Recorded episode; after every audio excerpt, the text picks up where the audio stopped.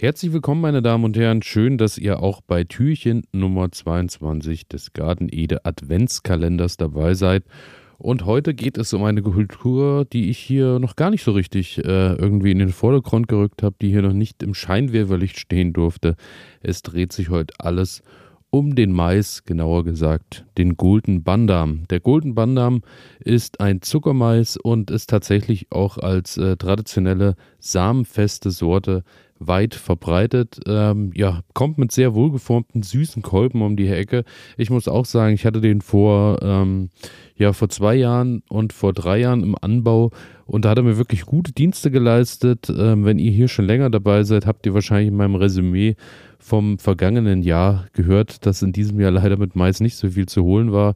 Ich ähm, ja, weiß auch, woran es liegt, denn auch hier äh, habe ich das Beet etwas sehr vernachlässigt, beziehungsweise habe da, äh, glaube ich, doch etwas wenig Unkraut gejätet, so dass alles andere Grün rundherum äh, bedeutend mehr Fläche zur Verfügung hatte als die eigentlichen Pflanzen, die ich ins Beet gebracht habe. Und so äh, kam es dann, wie es kommen musste. Und der Mais, ähm, ja, war, glaube ich, dann am Ende auch ganze 60 äh, Zentimeter hoch. Beim Golden Panda ist es so, der ist eigentlich, wenn er äh, sich wohlfühlt, eher so auf 1,50 Meter 50 bis 2 Meter so von der Höhe. Wobei 2 Meter, da braucht er dann schon äh, einen ganz ordentlichen Boden. Ich meine, äh, Starkzehrer ist er ohnehin. Tief wurzeln äh, muss er auch. Daher, äh, da muss es schon ein guter Boden sein. Aber ich sag mal so, im Schnitt lag ich da schon bei den Pflanzen auch so bei 1,60, 1,70 von der Höhe.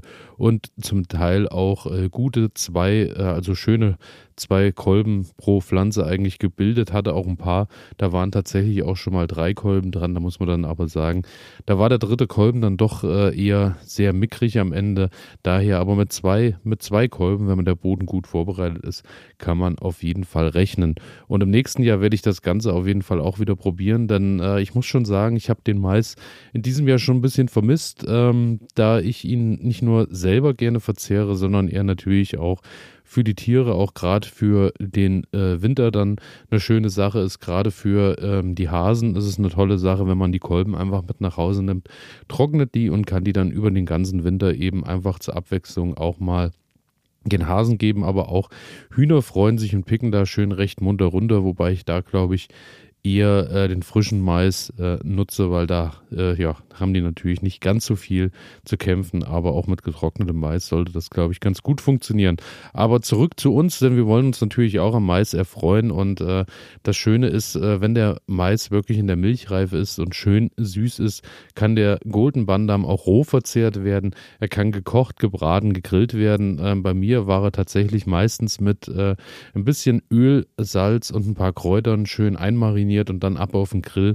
Und dann wurde das so am Ende des Sommers schön äh, verzehrt. Und da muss ich wirklich sagen, da hat er auch eine richtig gute Figur dabei gemacht.